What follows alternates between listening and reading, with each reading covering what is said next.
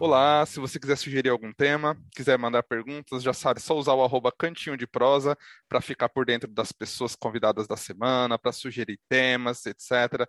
Então adiciona a gente para ficar por dentro disso tudo. No episódio de hoje a gente vai conversar sobre uma coisa muito interessante, é um tema que eu estou querendo gravar há muito tempo e agora essas duas pessoinhas apareceram no meu caminho e vai dar certo de gravar, fiquei muito feliz, que é o preconceito contra orientais. Né? Na verdade, o nome do episódio é Preconceito e Fetichização, então a gente vai abordar os dois tópicos hoje e eu queria, né, a gente vai tentar entender um pouquinho mais se existe racismo, por que, que a gente coloca todos eles dentro da mesma caixinha, se existe uma romantização daquela inteligência, se existem opiniões preconcebidas de socialização, etc. E afinal, o que é fetichização e como ela acontece? Que aí eu tô curioso para saber isso tudo. As pessoas convidadas de hoje, eu vou até contar uma breve historinha aqui. O primeiro deles é o Rick, que na verdade um amigo meu repostou um vídeo que ele fez falando sobre fetichização. E aí eu fui na cara e na coragem, eu falei, vou ter que chamar ele para participar do episódio. Fiquei mó feliz que ele, ele aceitou. E aí a outra convidada, que é a Bruna, repostou o vídeo dele que ficou tão legal legal e ela já, né, enfim, ele falou assim, nossa, ela não vai aceitar nunca gravar, porque ela é bambambam, bam, bam, ela é tudo isso, aquilo, blá, blá. tô brincando, gente. E, mas aí ela topou, super nice, respondeu super amigável, então eu tô muito feliz de ter vocês aqui. Sejam bem-vindos ao Cantinho de Prosa, fiquem à vontade para se apresentar. Vou começar pelo Rick, né, já que foi por você que a gente tá aqui. Oi, pessoal. uh, meu nome é Rick, eu, incrivelmente, não gosto de brigadeiro. Eu acho assim, eu amo doce, mas brigadeiro é uma coisa muito louca. Eu acho muito enjoativo. Uh... já estamos julgando agora, né? Tipo assim, minha opinião já não é mais válida, acabou por aí. mas eu sou uma pessoa bacana, gente. Eu gosto de outras coisas, tá? Uh... eu sou cantor, sou artista. Eu tô atualmente formando em música. Meu TCC tá uma loucura. Eu tô assim, muito surtando mesmo. Me desejem sorte, por favor. Recentemente eu comecei a botar coisas assim no Instagram, né? Esse vídeo foi meio que o primeiro que eu fiz. Então eu fiquei muito. Achei bem legal, assim, tipo, ter feito ele e ser chamado para fazer podcast. Muitas pessoas me procuraram para fazer parte de grupos também, então é, achei muito legal. Fiquei muito feliz com a resposta do vídeo, então muito feliz também de estar aqui também. E com a Bruna, inclusive. Então é isso aí. Bom, então eu sou a Bruna, Bruna Tsukamoto. Eu sou formada em jornalismo, sou aqui de Londrina, Paraná. E eu sou criadora de conteúdo no Instagram, no TikTok, e um dos assuntos que eu mais abordo é o racismo amarelo, né? E aí eu conheci o Rick por ele mesmo, ele que me marcou ali no vídeo. Eu acompanho bastante as notificações, então eu vi, fiquei bem interessada, assisti o vídeo, achei super importante de uma forma bem didática, né? Que ele explicou sobre a questão da fetichização dos corpos amarelos. E, enfim, Bem, é, deixa eu só fazer um, um parênteses, Léo. Que aí eu não sei, eu queria ver até com você sobre essa questão do. Eu esqueci de avisar você antes, na verdade. O termo oriental, ele meio que é meio problematizado na comunidade amarela. E aí eu não sei se você quer, tipo, talvez regravar Asiáticos, o começo. Melhor? É, asiáticos amarelos, ou só amarelos. Mas asiáticos amarelos eu acho que é o que a galera mais entende, sabe? É, se você quer é, regravar o começo, ou se a gente até puxa esse gancho para. Olha, eu não vou regravar e eu vou deixar, inclusive, a sua correção aqui, porque eu acho que eu estou aqui para aprender realmente, né? Uhum. E, é, não é, é zero o meu lugar de fala, né? Então eu estou aqui para aprender. Inclusive, eu comecei o episódio anunciando dessa forma, mas quando eu colocar por escrito e tal, já vai ser então. Então, me corrigindo, o nome do episódio de hoje, então, é Asiáticos, Preconceito e Fetichização. Tudo bem assim? Ou você acha que dá para ser melhor? É.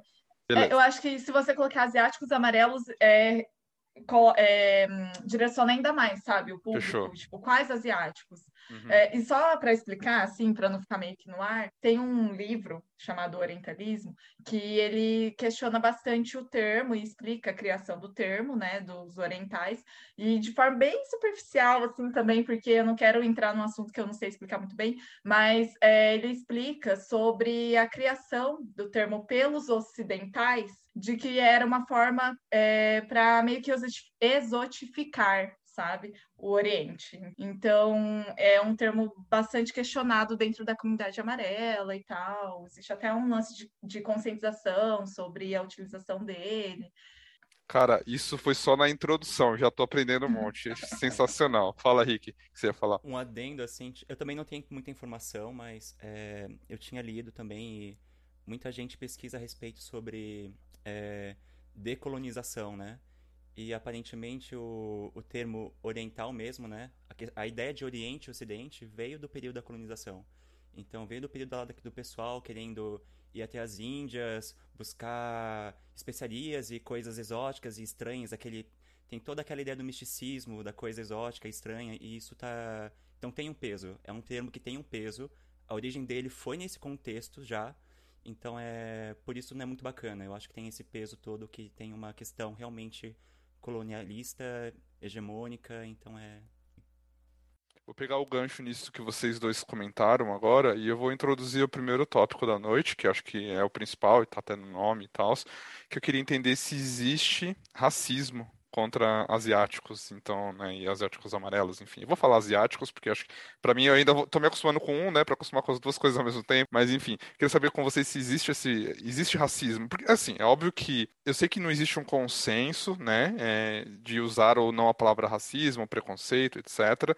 E é óbvio que assim, quando a gente fala de racismo, tem aquela relação de superioridade, inferioridade de uma raça para outra, que a gente já sabe historicamente, é, não tem como comparar é, na nossa história história, no contexto onde a gente está aqui, Brasil e tal, o, racismo negro, por exemplo, as violências e, e, tudo que sofreu, não tem nem como comparar, obviamente, né? Mas eu queria entender de vocês se a, lógica assim, ao mesmo tempo o racismo ele engloba a questão étnica, a questão racial, é, colocar todo mundo na caixinha, os preconceitos que traz junto disso tudo. Então eu queria saber não queria nem, assim, nem tecnicamente, estudiosamente falando, queria saber de vocês, se vocês acham que existe racismo contra asiáticos e qual é a diferença disso para o preconceito amarelo, né? É, assim, o que eu vejo, e aí depois o Ricky até pode falar um pouco melhor, mas eu vejo que as discussões do racismo, eles ainda estão muito imaturos aqui no Brasil, sabe? A gente vê hoje em dia a maior pauta, a maior luta antirracista é da comunidade preta, né? Isso é, é fato. E aí, até por conta disso, eu tenho um certo filtro, talvez eu possa usar esse termo, para usar a palavra racismo. Assim, tanto que se vocês entrarem na, na, no meu Instagram, na minha bio tá preconceito amarelo porque eu sei que muita gente ainda não está aberta para falar sobre a questão do racismo. E aí, quando a gente fala de racismo amarelo, uma das é, principais, dos principais argumentos, assim, questionamentos, é justamente esse, Léo. A galera sempre compara o racismo contra os pretos, sabe? Ai, mas vocês não sofreram tanto. Ai, mas é, vocês não foram escravizados, enfim. É, e aí, quando a gente avalia toda a história dos japoneses e, enfim, da questão da imigração japonesa, agora falando do Brasil, né, fazendo esse recorte no Brasil, é, a gente vê que houve muita opressão, é, há muita opressão histórica em relação aos asiáticos amarelos. E aí envolve japoneses, chineses, enfim, né, todo o pessoal do leste asiático.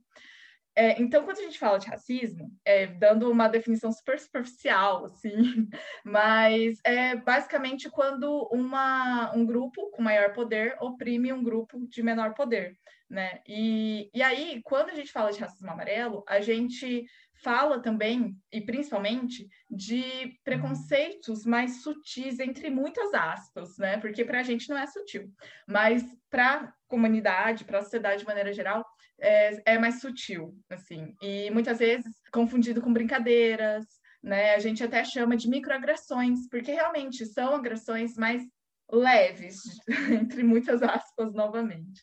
Então, essa é a minha perspectiva, assim, eu, eu, o Rick, se ele... Acho que ele vai contribuir bastante com essa fala. Pera, deixa... Por onde começar, né, gente? Eu acho que já tem o primeiro perigo aqui, no, no perguntar o que você acha, né? na sua opinião, é racismo ou não? Eu acho que quando a gente fala sobre questões sociais, ainda mais quando é racismo, isso foge de opinião. Eu acho que não é sobre eu acredito que, eu acho que ou eu penso que. É sobre verdades. Se tem um grupo que tem, que tem isso e a realidade de um grupo, se é, uma, é um fato, não tem mais opinião as pessoas entram muito numa crise, assim, de falar, ah, não, porque essa é a minha opinião e tudo bem, porque você não tem que respeitar aquilo que eu acho. Mas, assim, colega, se, tu, se o que tu acha não é de acordo com a realidade, então, assim, sinto muito, tô errado. uh, eu acho que é muito doido, assim, as pessoas começarem a falar sobre. Acho que assim que as pautas sociais começaram a ser um pouco mais discutidas, viu muito essa retórica de, ah, não, mas pera, eu acho que não é assim. Porque não é. E, e sempre também num modo bem defensivo, de que se isso é verdade, então quer dizer que, opa, eu sou racista. E eu não posso ser racista, porque é uma palavra tão horrível e tem um peso tão pesado que eu não consigo me enxergar como essa pessoa tão ruim. E na verdade, assim, real, todo mundo é racista. A gente tá numa sociedade que foi montada em, mol em moldes racistas. Então, a primeira parte que eu quero falar é: temos que aceitar e tirar um pouco essa, essa horrorização de falar, meu Deus, sou racista. Porque assim, todo mundo é racista. E temos que aceitar isso para poder seguir em frente e, e discutir essas coisas. O racismo amarelo existe sim. Ele tem dimensões bem diferentes do racismo preto. E eu acho que sim, concordo totalmente com a Bruna. A discussão racial no Brasil é totalmente recente. E, e porque tem um histórico né, de miscigenação e de uma crença que não existe raças no Brasil existe o povo brasileiro. E só essa ideia, que sempre foi defendida, até mesmo na educação nossa, já faz um puta de um apagamento. Apaga toda a história que tem de escravidão, apaga toda a história de opressões raciais que tem aqui, e eu acho que de certa forma é até que proposital também. É muito é muito oportuno dizer que a gente é um povo só e sei lá o que é isso aí, porque tira o nosso tira o a, a obrigação, a responsabilidade, a responsabilidade, uma ótima palavra dá a responsabilidade de a gente reconhecer os problemas e falar, putz, a gente errou aqui atrás. A gente pegou, a gente teve tal ação aqui que não foi bacana com tal grupo. Ops, isso ainda existe. Ops, olha só, esse grupo aqui é tratado diferente do que esse outro grupo aqui. Então, eu acho que tem essa dimensão toda de que o Brasil, sim, é um país que está recentemente começando essa coisa toda. As ideias de raça são muito diferentes aqui no Brasil. E sim, o impacto e a visibilidade da questão amarela é muito menor do que a questão preta. Então realmente não tem como comparar duas realidades assim. São bem diferentes total. Mas eu acho que uma não desvalida a outra. E a nossa intenção aqui até... jamais é comparar, né? Imagina. Vai lá, Bruna. Mais. Até puxando o gancho, assim, com o que o Rick falou, é, Léo, essa questão, realmente, o entendimento de raças aqui no Brasil ela é muito é muito recente e é, ela não é compreendida, na verdade, porque ela é muito confundida com cor de pele, ainda, muito, mas muito confundido com cor de pele. Tanto que a questão da raça amarela, é, muitas pessoas questionam, sabe? Tipo, ai, mas vocês são amarelos, tipo, sua pele nem é amarela. Não, gente, não tô falando de cor de pele. E isso é muito confundido porque por muito tempo usou foi usado, né, foi utilizado esse termo cor de pele. E na verdade não tem nada a ver, né? A forma como você é lido socialmente, a raça, a questão de etnia, enfim. E aí, voltando é, para a questão da raça amarela, a raça amarela é muito recente também. O entendimento da raça amarela é muito recente. Tipo, eu mesma só é, percebi que eu sou uma pessoa amarela há um ano e meio antigamente eu achava que eu era branca, só que aí quando tinha o um questionário lá, eu colocava, assinalava lá amarela, porque sempre ouvi falar que os asiáticos, leste asiáticos, são amarelos. Aí eu falava, ah, eu acho que eu sou, sabe? E até mesmo eu tinha essa ideia é, relacionada à cor de pele, porque eu gosto muito de maquiagem e eu sei que o meu subtom é amarelo. E eu ficava, tipo, relacionando isso à minha etnia, sabe? Tipo, aí ah, eu sou descendente de japoneses, logo meu subtom, então, é amarelo. E é por isso que meu subtom é amarelo. Então, eu vou responder no, na pesquisa do IPGE que eu sou amarela. Mas eu achava que eu era branca. Tipo, quando a gente discutia, né, as questões sociais, assim, entre amigos e tal, eu era colocada como branca. Eu, ai, não, porque, nossa, nós brancos e tal, sabe? Então, acho que tudo é muito recente, assim. E a gente está falando de uma pessoa que é milituda, né, Rick? Imagina, teve essa, ela teve essa percepção há um ano só. Eu fico imaginando o tanto de gente aí que não tem ainda, né, Bruno, essa visão, enfim e é muito recente mesmo. Eu queria é, perguntar para vocês uma, uma, na verdade é uma coisinha que tem a ver com isso que a Bruna falou, assim, que me despertou uma coisa, porque assim, ah, eu me identifico como é, me identificava como branca, achava que eu era branca e tal. A nossa sociedade ela é mega eurocêntrica, né? Tudo que foge dessa estereótipo de padrão de corpo eurocêntrico tá diferente e aí vai sofrer preconceito, vai ser vai sofrer sofrer as violências, ou vai ser até fetichizado, que a gente vai falar mais pra frente ali, né? Mas aí eu queria saber, assim, em relação a esses padrões de beleza, porque eu já ouvi eu tenho, até tenho amigos que são asiáticos, né? Aqueles, né? Enfim, eu tô brincando, mas é verdade, eu vivo na, na colônia, assim, é, eu tenho amigos que são descendentes, eu tenho, inclusive, primas que vivenciam bastante. E elas sempre comentam essa dificuldade de se encaixar nesses moldes de corpo, e agora eu tô falando de corpo mesmo, tá? Porque sempre existe aquela visão de que, ah, nossa, eu vou falar do lado negativo agora, para mais pra frente a gente falar da fetichização que seria a, a admiração e a que atrai, tá? É, porque existe aquela coisa de, ah, a mulher asiática é muito reta, não tem bunda, sabe? Aquela coisa não tem curva, o homem não tem dote, sabe? Esse estigma negativo que já traz de ter que se encaixar naquele padrãozinho de corpo. E eu queria que vocês trouxessem um pouquinho aí do que vocês acham disso, que vocês já viram, enfim, da questão do corpo mesmo. Bom, é, Léo, essa questão permeou muito a minha vida, assim, de padrão de beleza. Muito, muito, muito. E um dos exemplos que eu sempre dou é sobre a questão da maquiagem. É uma coisa que parece simples, mas eu sempre gostei muito de maquiagem, então na minha adolescência eu assistia tutoriais, né, de maquiagem. Só que eram sempre influenciadoras, youtubers brancas, que faziam lá os olhos super lindos, as sombras maravilhosas. E quando eu ia aplicar em mim, não ficava igual, obviamente, porque os meus traços são diferentes. Isso me causava muita frustração, muita frustração é, por não conseguir reproduzir a maquiagem e frustração com os meus traços mesmo, sabe? Então é, já era algo, né, que já me incomodava, porque desde sempre é, eu não era Bruna, eu era olho rasgado, a olho puxado, é, olho, enfim. Então, é, eu sempre tive, fui muito rodeada desses adjetivos, né, dessas violências, dessas microagressões. E aí, quando eu tentava ficar mais bonita ali com uma maquiagem, eu não conseguia, porque eu tinha essa referência de beleza.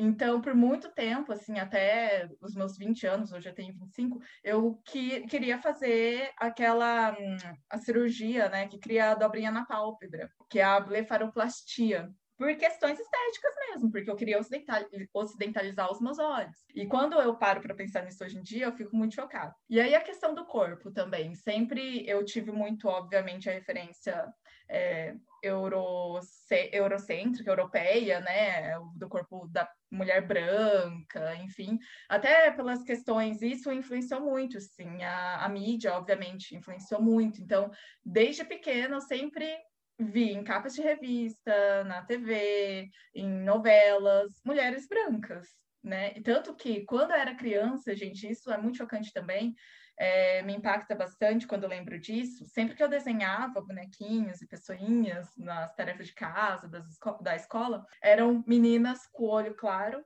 e loiras sempre. E o meu sonho era ser loira do olho claro, assim. Mas não é por isso que eu tenho mechas loiras, tá, gente? Hoje eu sou muito bem resolvida tal. É sobre uma questão de gosto mesmo. Mas eu sempre quis. E, assim, é até meus 20 anos também, eu tinha uma insatisfação com o meu corpo, a questão da bochecha, eu queria, eu pensava em fazer bichectomia um dia, é, a questão de colocar silicone, eu sempre quis. E eu sempre achei que essa minha é, idealização do corpo perfeito, ela tinha né, um, um, viés apenas por conta do padrão de beleza que eu via nas revistas, na TV e na mídia de maneira geral. Até me dar conta no ano passado, no começo do ano passado, que não, que isso também tinha um viés racial, entendeu? que assim, eu não gostava do meu olho porque eu não sou branca, porque eu tenho traços asiáticos amarelos. Então, assim, foi muito chocante para mim, sabe? Eu acho que a vivência da mulher asiática e do homem asiático são bem diferentes, totalmente assim. Ainda mais pela toda a questão, né, misoginia da sociedade e tudo mais, e a pressão para estética da mulher. Mas eu acho que na questão do homem gay também tem uma diferença, porque existe uma pressão estética no meio LGBT. Mas antes de entrar nessa parte do meio gay, assim, vamos falar no modo geral, né? Sempre teve um estigma em relação aos traços que são, entre aspas, é, asiáticos, né? Então sempre olho e tudo mais, sei lá o quê. Isso sempre foi tido como um peso negativo pra gente. Porque sempre fomos apontados por essa característica, né? E a gente vive com isso a vida inteira. E em nenhum momento a gente teve um reforço positivo disso. Tipo assim, culturalmente, a comunidade nipo-brasileira, ela não conversa a respeito de questões raciais, assim. Então, tipo, uh, a gente não vê sem reforço na mídia e também não tem reforço em casa. Então, é, não ter uma referência disso é sim muito pesado. Talvez as pessoas até tentam fugir disso, dando a entender que, tipo, ah, não, mas é muito fútil pensar em beleza estética, sei lá o que e tudo mais, mas só que, tipo, meio que sem se dar a possibilidade ou, a, ou a, o direito de ter um qualquer nível de, de vaidade. Porque assim, quando a pessoa quer se sentir bonita, assim, não tem como. Nós não temos referências. E as nossas referências que temos é mais, sei lá o quê? Talvez da, da beleza sul-coreana, é, uma, é um padrão de beleza totalmente inalcançável. As pessoas lá, sei lá, parece que, sei lá, quantas mulheres, entre 10, fazem cirurgia plástica. E uma cirurgia plástica para alcançar um padrão que é ocidentalizado. Então aumenta o olho, afina o nariz, sei lá o que tudo mais. Então realmente não tem para onde olhar. Falta essa referência. E é muito importante ter essa referência. Porque é justamente isso. A gente se sente na obrigação de ter que fazer cirurgias para ter uma autoaceitação. Tem essa questão toda.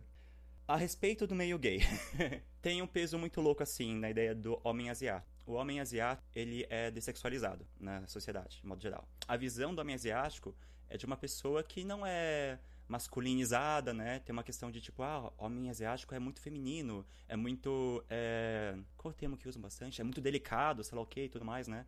Então isso já traz também essa parte da, da dessexualização desse homem asiático. Ele nunca é visto como uma pessoa que tem vida sexual ou romântica, nunca foi tratado dessa maneira também. Mulheres asiáticas, ao contrário, tem uma hipersexualização. Uh, com homens asiáticos acontece isso. No meio gay em específico, isso é reproduzido também. E como o meio gay é meio que, tipo assim, potencializa tudo que tem de ruim na sociedade. Não é nada tóxico, você tá sendo muito injusto, não é nada tóxico o mundo gay, imagina. Pega muito também a questão da, desse machismo, né? Do que, que é essa masculinidade tóxica. Então, homens asiáticos não são atrativos, porque eles não são homens. Inclusive, também tem aquela questão toda, tipo, do tamanho do pênis, né? Tipo, não, porque japa tem pinto pequeno. E, tipo, o meio gay prioriza muito essa, esse valor da hipermasculinidade, pessoa com corpão, sei lá o quê, com roludo assim, sei lá. E, tipo, tudo aquilo que botou como imagem do homem asiático é contrário a isso. Então, o homem asiático não é apreciado no meio gay. Ponto. E, quando é apreciado, vem na ideia de fetichização. Então, eu sendo um homem gay asiático, é muito pesado, porque eu sinto a pressão do meio gay de alcançar uma pressão, de ter uma, uma conquista estética de corpo, sei lá o quê, que para mim é. Eu não me enxergo. Os exemplos não são meus, são de gays brancos. Inclusive, esse é o grande problema que tem no meio gay, de falar, tipo, gay padrão, né? Porque eles privilegiam o corpo malhado, sei lá o quê, eles criam, tipo, uma critérios de beleza inalcançáveis dentro da própria comunidade, e tem uma galera que fica excluída disso. Não é só asiáticos que se sentem desconfortáveis no meio gay, mas, tipo, gays pretos, uh, afeminados também, gordos também. Então, se você é de outra etnia e gordo, então aí fudeu.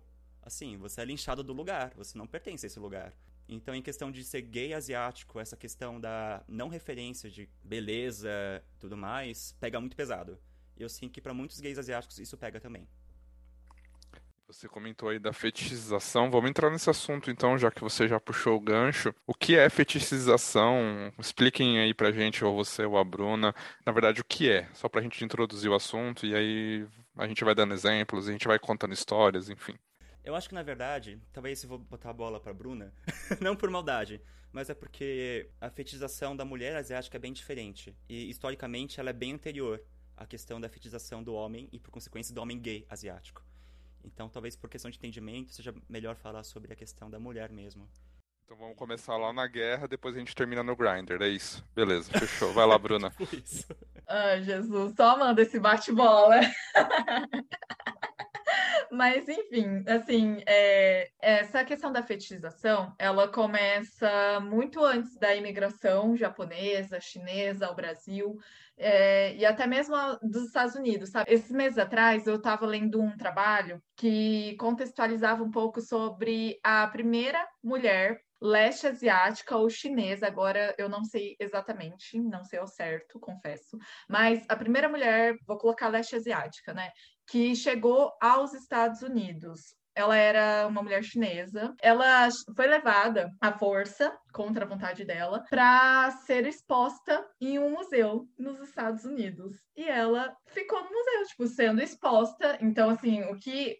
Basicamente, como era a rotina dela? Ela comia, ela tinha uma vida normal, é, e a atração do museu era justamente mostrar olha que mulher exótica, olha que costumes exóticos, porque ela ficava vestida com os trajes, né, a vestimenta dela, enfim, da cultura dela, ela comia comidas da cultura dela, enfim, isso se tornou uma atração do museu. Então, a partir disso, a gente já pode ter muito a ideia, né, de como isso impactou toda a questão da racialização amarela, tanto nos Estados Unidos quanto aqui também, mundialmente falando. E agora falando da fetichização das mulheres asiáticas amarelas e trazendo um pouco mais do contexto histórico, que é até um pouco recente, é, por muito tempo, as mulheres leste asiáticas foram utilizadas como escravas sexuais durante guerras, né? Então, vou citar, Segunda Guerra Mundial, por exemplo, os próprios japoneses utilizavam as mulheres asiáticas como escravas sexuais. E aí, depois de alguns anos, durante as guerras entre Coreia, e, Coreia e Vietnã, eh, os militares americanos também utilizaram as mulheres leste asiáticas como escravas sexuais. Então a violência sempre muito constante, frequente, né? E aí trazendo já para o contexto mais do Brasil, assim, depois da imigração japonesa ao Brasil, e fazendo esse recorte agora às mulheres japonesas, é, as primeiras aparições das mulheres japonesas aqui na mídia brasileira é, reforçavam muito o estereótipo da mulher geisha, né, que faz parte ali da cultura asiática, leste asiática, enfim, japonesa. Então, qual era o estereótipo? E as mulheres submissas, as mulheres delicadas, quietinhas, é, fofinhas, enfim. Então, tá muito atrelado a isso, sabe? Todo esse contexto histórico e muito mais do que só isso. Eu dei três exemplos, assim, só para né, não ficar muito longa a minha fala, mas é, esses três contextos históricos já dá para a gente entender muito bem é, como que a imagem da mulher leste asiática foi construída aqui no Brasil, né? É uma imagem, por exemplo, que permeia até hoje. Até hoje existe todo esse estereótipo na sociedade de que as mulheres asiáticas amarelas são submissas, mais quietas, e elas são hipersexualizadas, né? O Rick comentou ali é, numa fala anterior sobre o homem estar tá muito atrelado ao pau pequeno, a mulher sempre muito atrelada à vagina pequena, apertada, né? A vagina na horizontal, que é uma frase super violenta, um termo muito violento, mas que a gente é comum escutar, entendeu? Desde, enfim, época de escola, é muito comum de muitas meninas asiáticas amarelas. Recebo muito feedback, sabe, no Instagram de seguidoras falando, contando relatos, é muito chocante. Gente, é porque não tem vídeo aqui, mas a Bruna falou, foi falando, né? Você viu, foi fazendo caretas atrás de caretas aqui que eu fiquei, gente, chocado com a, o museu, parece circo, e essa história aí da, da escola, é realmente. O que, que você consegue dar de exemplos que você já vivenciou, que você já viu, assim, mais próximo? Por exemplo, uma questão que eu me dei conta e que, meu, que eu me deparei, tipo, só recentemente, há dois anos, porque eu estive em um relacionamento longo de cinco anos e meio, então pegou ali bem do final da minha adolescência até agora, né? Em 2019. E quando eu fiquei solteira e fui, assim, né, para os aplicativos de relacionamento e tal, eu me deparei com uma coisa que me chocou muito, assim. Era muito comum homens me abordarem nesses aplicativos falando que o sonho deles era ficar com uma asiática, sabe? Ai, meu sonho é ficar com uma asiática. Ou, ai, vocês japinhas são tão fofinhas. Ou, eu tenho fetiche por asiáticas, sabe? Assim, e isso foi me chocando. Na época eu não tinha contato, né, com o movimento amarelo, com essas pautas até mesmo do feminismo amarelo. Então, eu ficava muito desconfortável. Tipo, eu sabia que não era, né, normal mas eu não tinha ainda entendimento para poder fazer testão. Para militar, né? Pra, é, lá no Tinder, sabe? Aí, assim, depois que eu tive essa compreensão, eu teve um dia que eu mandei, assim, um link de uma reportagem pro cara, porque o cara falou assim, ah, é normal ter fetiche por asiáticos amarelos? Eu falei, não, não é. Toma. Se você quiser entender mais, toma. Aí eu mandei um link de uma matéria. E ele foi super compreensivo, assim. Ele falou, nossa, eu nunca pensei por esse lado, sabe? Tipo, foi bem interessante. Porque é uma coisa é. que realmente ninguém nasce sabendo, né? E é uma coisa que a gente precisa realmente educar e a gente precisa aprender, né? Você mesma comentou assim que você vivenciando isso na pele, foi se dar conta disso há pouco tempo. Imagina o opressor, né? O opressor que não vai ver mesmo. Ele precisa ser conscientizado, Exatamente. né? Precisa apontar. E quem for consciente, quem for mente aberta, ele vai entender que tá errando, né? Enfim. E quem não for, aí, enfim, né? A gente já sabe onde é. vai o número que aperta na urna, a gente já sabe, né? O resultado disso, né? E, mas aí eu queria aproveitar esse gancho que você falou de, ah, de ele perceber e de né, se dar conta de que, ah, obrigado. E aí eu queria entender a diferença. Aí eu vou dar o gancho para o Rick agora. Eu queria entender o gancho entre o que é fetiche e o que é gostar, que é admirar ou ter uma atração por um certo tipo de corpo.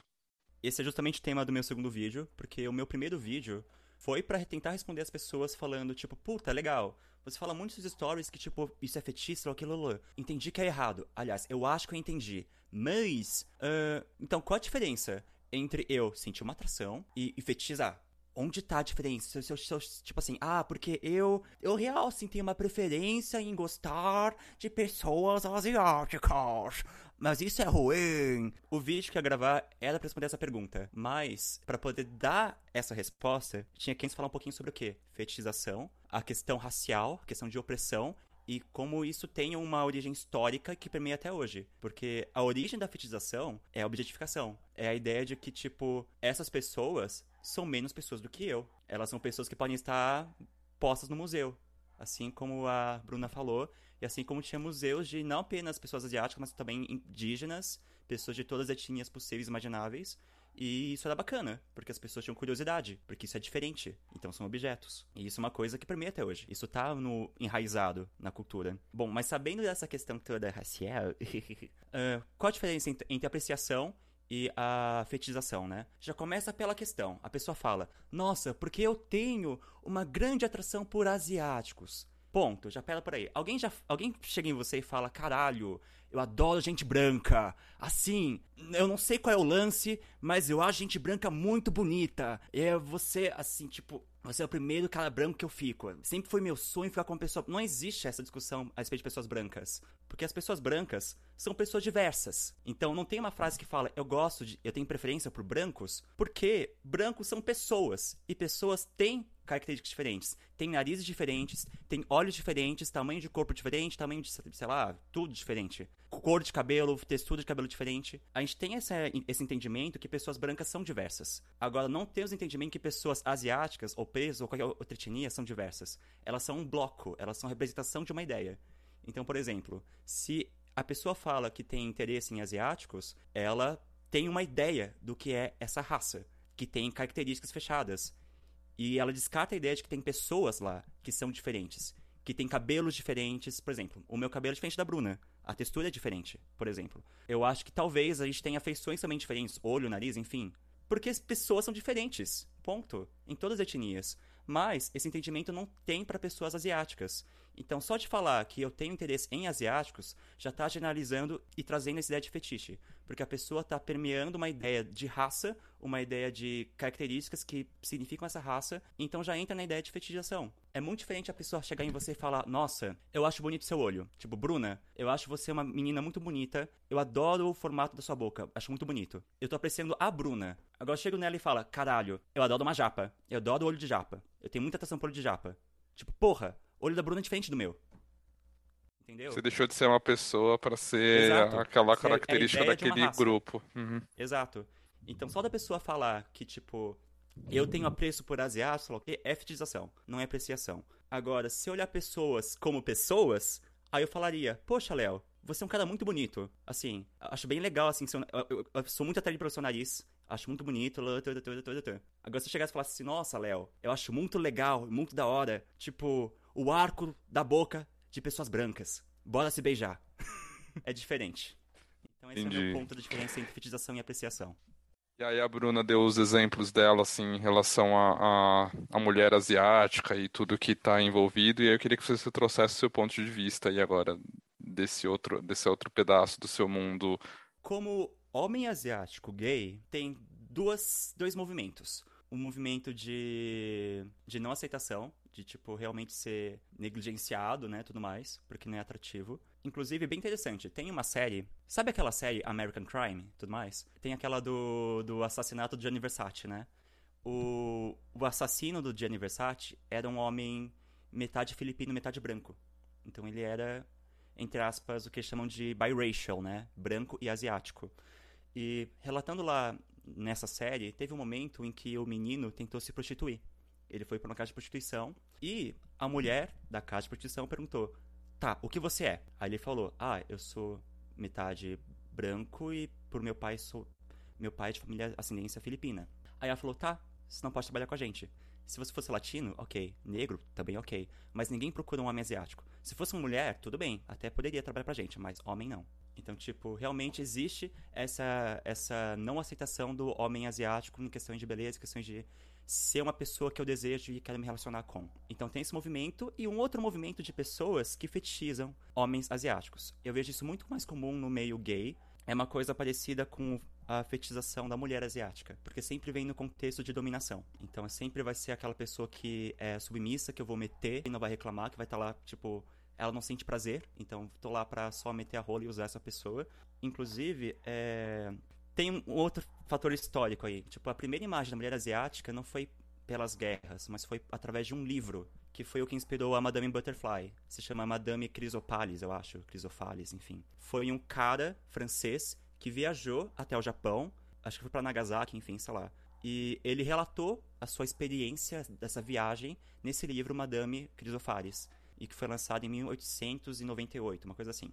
Esse livro foi um estouro na Europa e foi a primeira ideia que se tiveram de uma mulher asiática. Mas como esse cara retratou a mulher asiática lá, foi um jeito muito escroto. Foi com uma pessoa que era do tamanho de uma boneca, ele comparou as mulheres como bonecas, servis, que não falavam, que estavam abaixo do meu joelho para me servir e tudo mais, e que no final, o interesse amoroso, inclusive na, na ópera Madame Butterfly, né? Essa mulher tava até o fim esperando aquele cara, ela morreu em dedicação àquele homem. Então, essa é ideia da mulher asiática que se teve na, na Europa e que se espalhou. Espalhou tanto para o Ocidente que virou até uma ópera depois, que é realizada até hoje em dia. Até hoje em dia as pessoas cantam Madame Butterfly. E tem esse histórico, e essa ideia da mulher asiática que permeia até hoje. E sempre vem com a ideia de dominação. O, então a fetichização do homem asiático no meio gay também tem essa ideia da, da dominação. Sempre quando fetichizam o corpo amarelo no meio gay, é sobre aquela pessoa que deve que tem o cu apertado, sei lá o quê, que eu vou comer, sei lá o quê, e abusar e tudo mais, e sempre nesse sentido. Até essa questão da dominação, puxando o gancho do que o Rick falou, é, essa questão da dominação ela é muito reforçada pela indústria do entretenimento, sabe? Tipo, aí falando mais da mulher leste asiática, né? É, eu até quando gravei um vídeo, um conteúdo sobre isso para o meu Instagram na época, me questionaram, porque eu não citei no vídeo, a questão dos animes. Ai, Bruna, mas o anime também reforça essa ideia, porque rola muito, né, da aluna submissa. Enfim, eu não assisto anime, não sei, mas sei que é bem problematizado, inclusive pelo movimento amarelo, assim, pela comunidade amarela. E eu acho que sim, é porque é uma imagem que se constrói sobre as mulheres amarelas, né? E não só o anime, mas principalmente a pornografia. Tipo, a indústria de pornografia coloca a mulher amarela como submissa, como quieta, nesse sentido da dominação mesmo.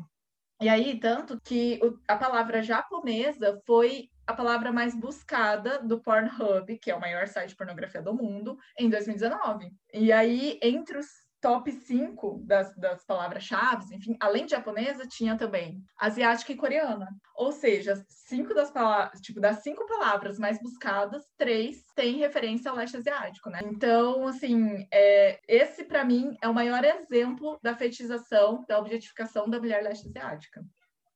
Inclusive, eu não sei se vocês já tiveram a chance de ouvir, que sei até que você comentou que ouviu alguns já, Bruna, mas a gente gravou aqui um episódio sobre pornografia, que ficou sensacional, assim. Ela traz todas essas questões e várias outras, e, inclusive, só aproveitando o gancho para fazer um merchan, voltamos agora depois dos comerciais, e é isso. Mas eu vou ouvir, gostei, uh, me interessei.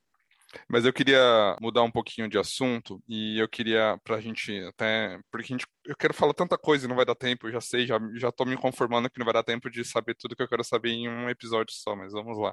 Queria trazer um pouquinho para vocês a questão daquele aquelas ideias preconcebidas que já fazem parte do imaginário coletivo quando a gente fala de uma pessoa asiática. Por exemplo, para passar no vestibular, mate o japonês do seu lado. Sabe aquelas tipo de coisinha assim de, ah, é, o asiático tem que manjar de exatas, porque, nossa, se a pessoa asiática não manja de exatas, como que você pode ir mal de matemática, de física? Tipo, é inconcebível essa ideia, né? E eu queria que você trouxesse um pouquinho por que que isso acontece, por que que aqui a gente tem essas ideias de que o asiático é aquela pessoa inteligente, disciplinada e muito boa quando se trata desse tipo de assunto. Existe um termo é, bastante utilizado no movimento amarelo que se chama minoria modelo, é, e que basicamente é, nomeia a forma como nós somos vistos socialmente, né? Então, os asiáticos amarelos são uma minoria modelo, porque eles são inteligentes, porque eles são prósperos, né? Inclusive, nossa, gente, já ouvi tanto isso, isso faz tanto parte da minha vida. São inteligentes, são bons em exatas. E, e aí, assim, o próprio, o próprio termo, né, minoria modelo, parece algo magnífico, maravilhoso. Ai, quem não quer ser o um modelo para a sociedade? O problema é que isso, isso é uma microagressão. Né? Quando a gente fala de racismo amarelo, está muito relacionado a microagressões. Isso é uma forma de microagressão. Porque o que o, o, a minoria modelo, e aí até a gente vem questionando e a gente contrapõe com outro termo, mito da minoria modelo. Porque é um mito. Nós somos pessoas plurais, né? A sociedade é plural. Então, não faz sentido a gente ser colocado em caixinhas para, enfim, explicar e mostrar como a gente tem que agir, do que a gente tem que gostar, como que a gente tem que trabalhar, né? Porque tem também essa ideia de que nós somos muito trabalhadores e submissos também aos patrões. Ai, eles são ótimos para trabalho. Tanto que a questão da imigração japonesa tem muito a ver com isso, né? A questão de trazer imigrantes japoneses para cafeicultura aqui no Brasil, porque eles são é, eles são trabalhadores e aceitam aceitam o, a carga de trabalho, o horário, a jornada de trabalho pesada, aceitam as condições precárias em que os imigrantes foram recebidos aqui, né? Enfim. Bom, mas aí voltando para o que eu estava falando.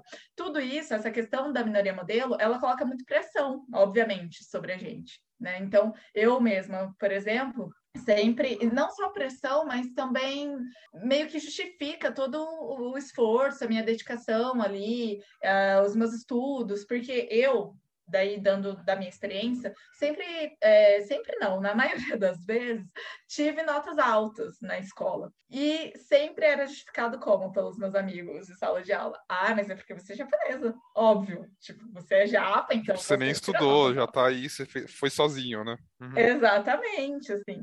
E aí, assim, para mim era recebido dessa forma. Ao mesmo tempo que eu também pressionava, obviamente, para cumprir essas expectativas, né? Poxa, então se eu tenho que ser inteligente, eu tenho que continuar tirando notas altas.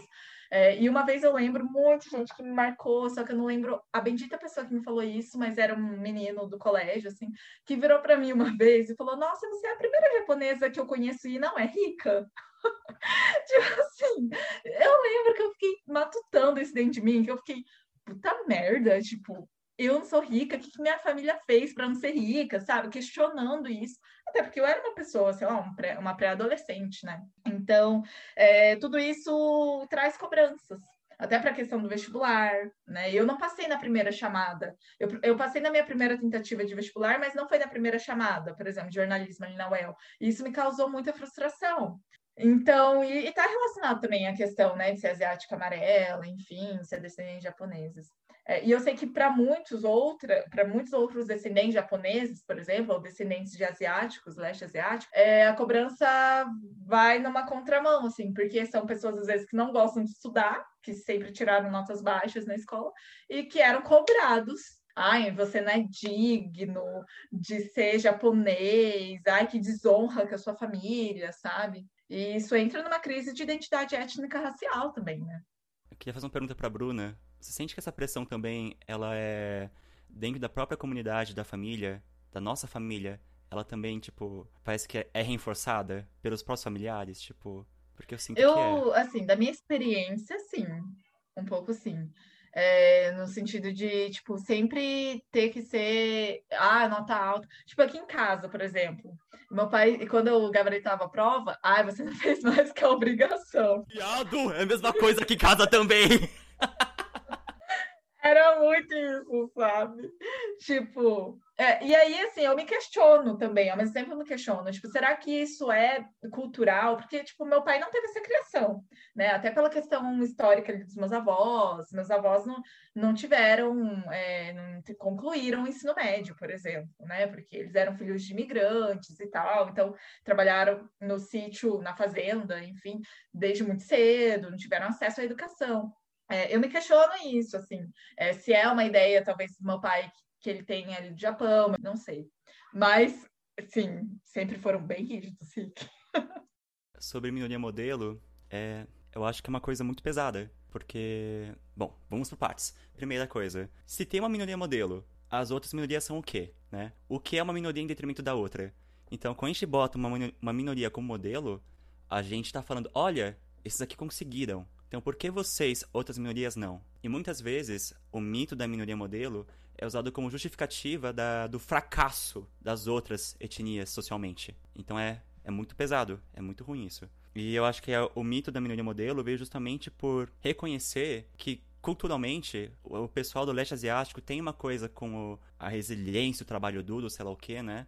E eu li uma postagem, isso foi de uma menina britânica, inclusive, que falou isso mas que isso foi dado aos migrantes. A ideia de que se você trabalhar, você sobrevive nessa terra nova. Então bora trabalhar e se esforçar. E é uma coisa que eu acho até em questão de identidade de comunidade foi mantida, porque eu sempre vejo a questão das pessoas falando, da família mesmo, tipo, não, porque você tem que se dedicar, sei lá o quê, sempre com uma questão de orgulho, como se fosse um orgulho da origem, sei lá o quê. Então muitas vezes manter certos costumes eram necessários para você ter orgulho de onde você veio. E eu sinto que é, isso foi muito presente na comunidade nipo-brasileira. Tanto tem costumes que sumiram no Japão, mas que foram preservados no Brasil pela comunidade nipo-brasileira. Tipo, o modo de preparo de uma certa comida parece que aqui é feito no modo tradicional, entre aspas. E no Japão já mudou. Tipo, aqui teve, teve essa preocupação de manter tradições. Justamente por estar num lugar diferente, sei lá o que, lá, e, e por ter culturalmente ser estimulado ter orgulho da sua nação, sei lá o que e tudo mais, né? Enfim, veio tudo isso. Tem que ter então, uma raiz, que... né? Já que você já tá num lugar diferente, já tá num lugar que te agride mais, pelo menos você se apega a essa tradição, essa raiz, né, Rick? Eu acho que foi total uma coisa, um mecanismo mesmo de, de defesa, também de se agrupar, de sobreviver junto, eu acho. De se fechar também em colônia e tudo mais, e... Mas a outra coisa que eu queria falar sobre minoria modelo, que eu não vejo pessoas discutindo, que eu acho isso muito importante. Quem foi que designou minoria modelo? Porque não foram os asiáticos, foram os brancos. Os brancos que chegaram aqui categorizaram uma pessoa como modelo e outra como não. E até que ponto a minoria modelo tem privilégio? Porque sim, ser considerada minoria modelo tem privilégios, por exemplo. É muito incomum ver uma pessoa asiática não ser contratada, por exemplo. Não temos esse problema. Pessoas pretas têm, asiáticos não. Mas, e quando essa pessoa da minoria modelo não serve a mim? Porque a pessoa é trabalhadora e útil, ok? Porque ela é útil a mim. E quando ela é trabalhadora, esforçada, sei lá e tá vencendo na vida, e é concorrente a mim, não é meu empregado, é meu empregador. Hum, aí tem problema. Sempre que tem detrimento entre a questão asiática e a branca, aí encontra problema. Aí a sociedade encontra problema com os asiáticos. Porque não, não deixou de ser uma ferramenta útil à branquitude. É o que é o caso do vestibular, por exemplo. Tipo, putz, é, eu tenho que matar esse cara, porque senão não entro no vestibular. Ele tá tirando a minha vaga. Ah, no trabalho a mesma coisa também. Esse cara vai passar e vai tirar a minha vaga.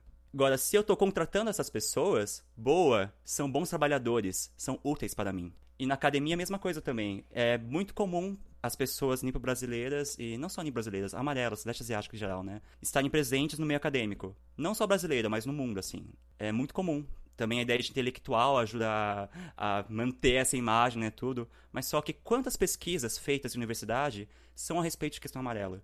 Porque quando eu fui pesquisar sobre questões históricas no Brasil ou no mundo, não tem, não tem pesquisa. Então, uh, os amarelos são bem-vindos na academia, mas para pesquisar coisas úteis à branquitude. Quando eles começam a fazer coisas para eles, aí é um problema. Aí eles estão roubando o nosso espaço. Eles estão sendo, sei lá, inconvenientes. E não é à toa que só recentemente, uns anos atrás, foi feita a pesquisa, a investigação de que teve sim escravização de japoneses por meio dos portugueses em 1500 e teve, sei lá, quantos japoneses que foram sim escravizados pelos portugueses e que foram trazidos para a Europa para fazer trabalho doméstico. Tava documentado mais ou menos, mas só que tinha interesse para pesquisar? Não. Isso foi feita a pesquisa só recentemente. Então não tem interesse em questões amarelas. Então a questão da minoria modelo é porque ela é útil é, e bacana quando é útil pra branquitude. Quando é útil pra branquitude, é descartável. Pode aplaudir, né, Bruna? A gente vontade, né? muito bom, muito bom, sensacional. É, eu queria perguntar para vocês um pouquinho sobre o que a gente vivenciou agora. A gente vivenciou, não, né? Injustiça falar isso, que a gente presenciou nesses últimos tempos agora com a pandemia e o racismo que isso trouxe em relação aos chineses, tá?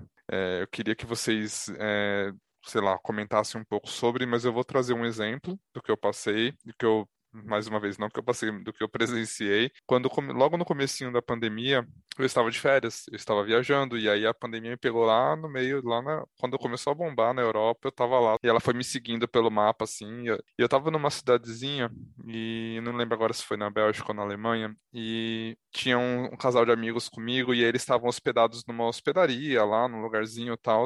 Eles tinham acabado de recusar uma família chinesa que tinha acabado de chegar lá e eles estavam interditando. Olha o nível, gente. Eles estavam interditando um quarto, porque tinha acabado de sair uma chinesa de lá. Que ela ficou hospedada uns dias lá, e eles iriam interditar o quarto, que então aquele quarto não estava mais disponível. É, foi nesse nível de histeria, obviamente, assim, a gente estava no começo de, daquilo tudo, a galera nem sabia ainda o que fazer, como agir, foi histeria, foi histeria, mas a gente viu inúmeros relata relatos, principalmente nos Estados Unidos, né, de agressões, até filmadas na rua, é, e não só chineses, como pessoas asiáticas de uma maneira geral sofrendo preconceito, porque afinal é tudo igual, né? Então, é tudo igual, então vamos xingar da mesma forma. E aí eu queria que vocês trouxessem um pouquinho pra gente se vocês é, vivenciaram ou se vocês presenciaram algo do tipo nesse último ano e meio aí. É, essa sua, seu relato, esse seu exemplo, Léo, é bem importante, sabe? Porque isso mostra o quanto nós somos pessoas racializadas mesmo.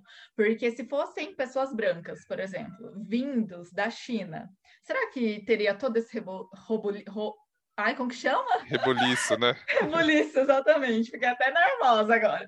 Rebuliço ali no hotel. Então, assim, é um questionamento que eu provavelmente sei a resposta, sabe? Eu acho que não teria. É, então, a partir desse seu exemplo, eu, uma coisa que eu gosto muito sempre de frisar também é uma imagem, um estereótipo, obviamente, que os chineses carregam muito, assim, enquanto os japoneses são pessoas inteligentes, prósperas, trabalhadoras, tal, os chineses eles têm uma imagem é, de pessoas sujas, de pessoas folgadas, e isso até é reforçado, tipo, por exemplo, dentro da minha própria, do meu pró próprio ciclo, sabe, familiar, por exemplo. É um estereótipo que é bastante reforçado, assim, ah, mas os chineses, os chineses são folgados, os chineses são sujos, é, não tem higiene, sabe?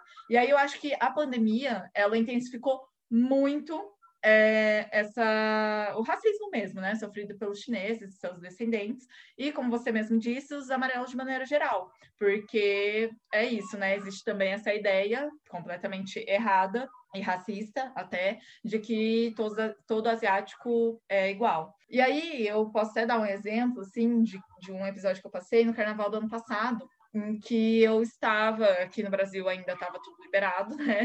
Gente, calma, não me cancele. Eu estava no carnaval e aí eu fui abordada por um menino, um grupo de meninos, na verdade. Aí o menino veio falar para mim, chegou em mim e falou que queria tirar o coronavírus de mim. E, e assim, não era tipo zoeira, ele estava realmente flertando comigo, porque ele queria ficar comigo. E eu acho que na hora ali a minha reação foi tão tipo, é, sei lá, sem entender e meio puta com a situação, que ele saiu pedindo mil desculpas. Tipo, ai, era só uma brincadeira, não, desculpa, tal, enfim, não queria ofender. E eu fiquei, foi a primeira vez que eu tive contato com essa violência em relação à pandemia, sabe? Tipo, ao coronavírus e tudo mais. E aí, com o que aconteceu nos Estados Unidos, né, especialmente o massacre que rolou lá num, numa casa de massagem, em que várias mulheres, pessoas leste asiáticas foram mortas, assassinadas. É, isso, na verdade, foi tipo estopim, né? Que aí abriu margem para toda essa discussão. E até o movimento Stop. stop ai, gente, eu não sei falar inglês, não, alguém sabe? é stop. o Stop Asian Hate. Isso, ai, gente, é, o sotaque é diferente até. É... O nome dele é Rick. Você vai falar o quê? É Rick. Rick. Não é Rick, é Rick. Então, abriu, é, abriu margem para, abriu, deu voz, né, a esse movimento, esse movimento cresceu, enfim. só que nos Estados Unidos, assim, eu, eu, vi muita gente aqui no Brasil que nem estava sabendo do que estava rolando. E rolou até protestos, manifestações de pessoas leste asiáticas lá nos Estados Unidos. Foi muito forte, sabe? E aqui no Brasil a gente não ficou sabendo. Tipo, eu fiquei sabendo por conta do meu, do, do meu da minha bolha social, né? De criadores de conteúdo também que eu acompanho e tal. Tem um momento na rua, assim, que uma pessoa me parou pra, pra me xingar. Tipo, o cara literalmente, tipo assim, parou na rua, me xingou, mostrou o dedo do meio, aí vazou. Aí eu, tipo. e foi pelo contexto pandêmico, obviamente. Obviamente. Porque ela, ele tirou a máscara para fazer isso, então, tipo, faz sentido. E é... Mas fora isso, questão de agressão, não. Inclusive, Bruna, isso que você comentou desse estigma, né, de que ah, o japonês é o inteligente, é o disciplinadinho, é o obediente, o chinês é o porco, sujo, né, o coreano, enfim, cada um traz o seu estigma como o Rick comentou, que é imposto pelo branco para justificar né, os seus próprios preconceitos e a sua superioridade, enfim. Mas eu vou te dar um, um exemplo, Bruna, porque isso que você falou me remeteu. Eu fui para a China já. E, cara, é, eu devo dizer que assim, eu nunca tive, acho, né? A gente sempre acha que a gente não tem preconceitos, e, enfim, a gente sabe que a gente tem alguns deles, e a gente tem que reconhecer também, né? Obviamente. Mas assim, eu confesso que eu fiquei extremamente surpreso quando eu cheguei na China, porque a gente tem essa visão ocidentalizada, americanizada e tudo mais, né? Enfim, carregada de estigmas.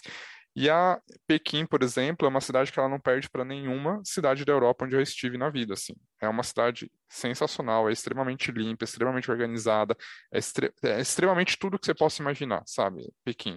Mesmo no, nos extremos, assim, se você está em São Paulo, você vai para o extremo do metrô lá, você vê uma realidade diferente da Zona Sul, diferente da Avenida Paulista tal.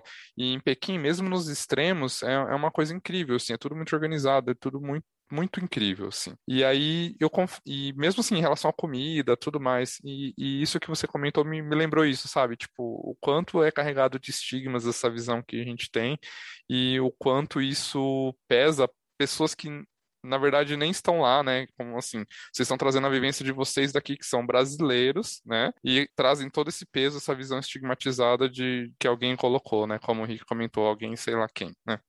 Rolou muito nos Estados Unidos essa questão da agressão física, verbal, enfim, tudo, né? A gente, quem, quem teve acesso a isso, pelo menos, enfim, viu vídeos, meu, de gente realmente idosos, principalmente, que foram levados ao hospital, enfim. É, eu lembro que na época eu fiquei até com certo receio, principalmente pelos meus avós, sabe? Porque, tipo, como eu já tinha tido esse contato com essa frase violenta, né, que eu escutei, e aí, a partir desse movimento que estava rolando nos Estados Unidos, da galera indo para a rua, pedindo mais respeito, e grandes celebridades, assim, postando conteúdo sobre isso, né, claro, nas redes sociais, em apoio ao movimento, eu criei um conteúdo para o meu Instagram na época, com relatos de pessoas brasileiras, asiáticas amarelas, é, relatando né? É, óbvio, relatos relatam, mas enfim, é, relatando situações e violências que sofreram por conta da pandemia, assim, porque eu estava vendo que a galera estava achando que estava rolando só nos Estados Unidos.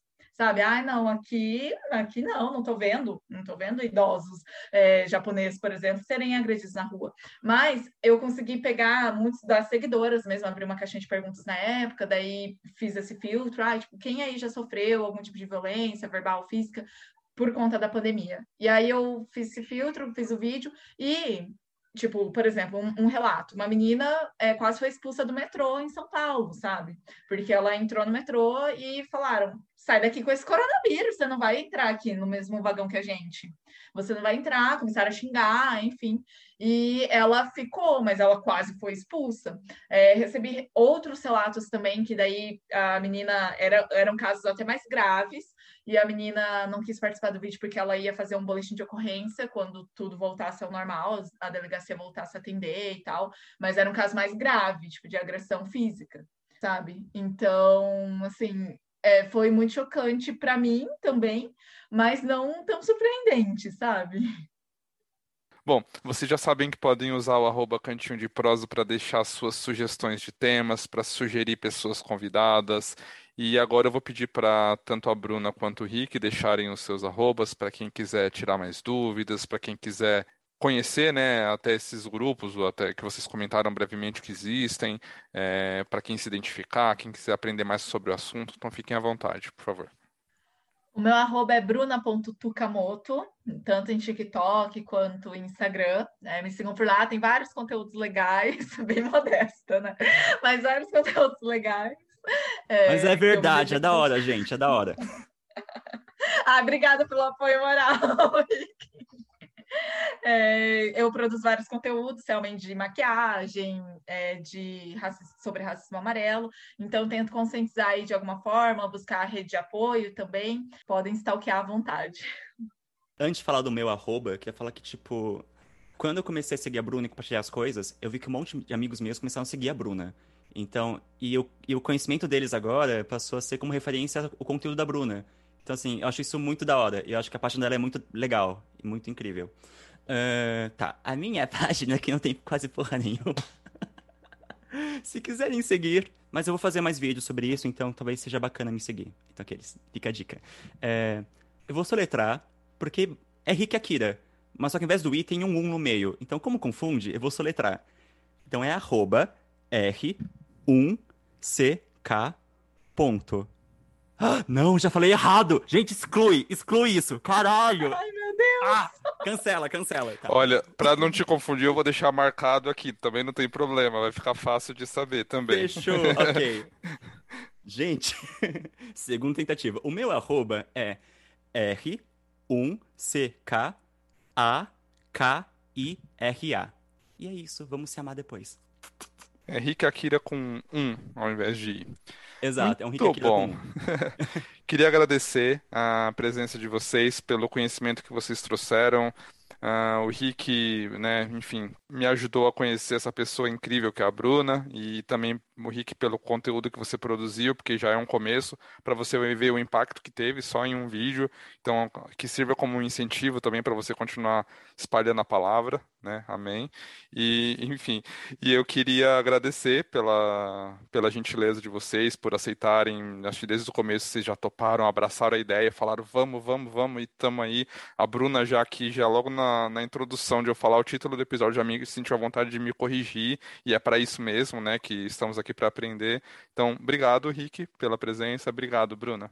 Ah, eu que agradeço, fiquei muito feliz de verdade pelo convite, muito lisonjeada. E, Rick, continue, produza mais conteúdos, porque eu achei super didático a forma como você fez o seu vídeo, enfim, eu fico muito feliz, assim, não existe nada melhor do que você ter esse feedback, sabe, que o Rick me deu, assim, eu fiquei até emocionada, gente, de que as pessoas estão se conscientizando e mais ainda, tipo, o ciclo social dele, sabe? Ele trouxe exemplos, então eu fico muito feliz. Obrigada. Gratidão, gente, é isso. Também estou muito feliz. É, obrigado pelo convite, obrigado por tratar e reconhecer a importância desses assuntos tudo mais. Obrigado, gente. Então, um abraço e até a próxima parte, porque tem muitos assuntos pra gente falar disso ainda. Valeu, gente. Se hidrate. Dá tchau, Bruna. Ah, é pra eu dar tchau? gente. Tchau, beijos.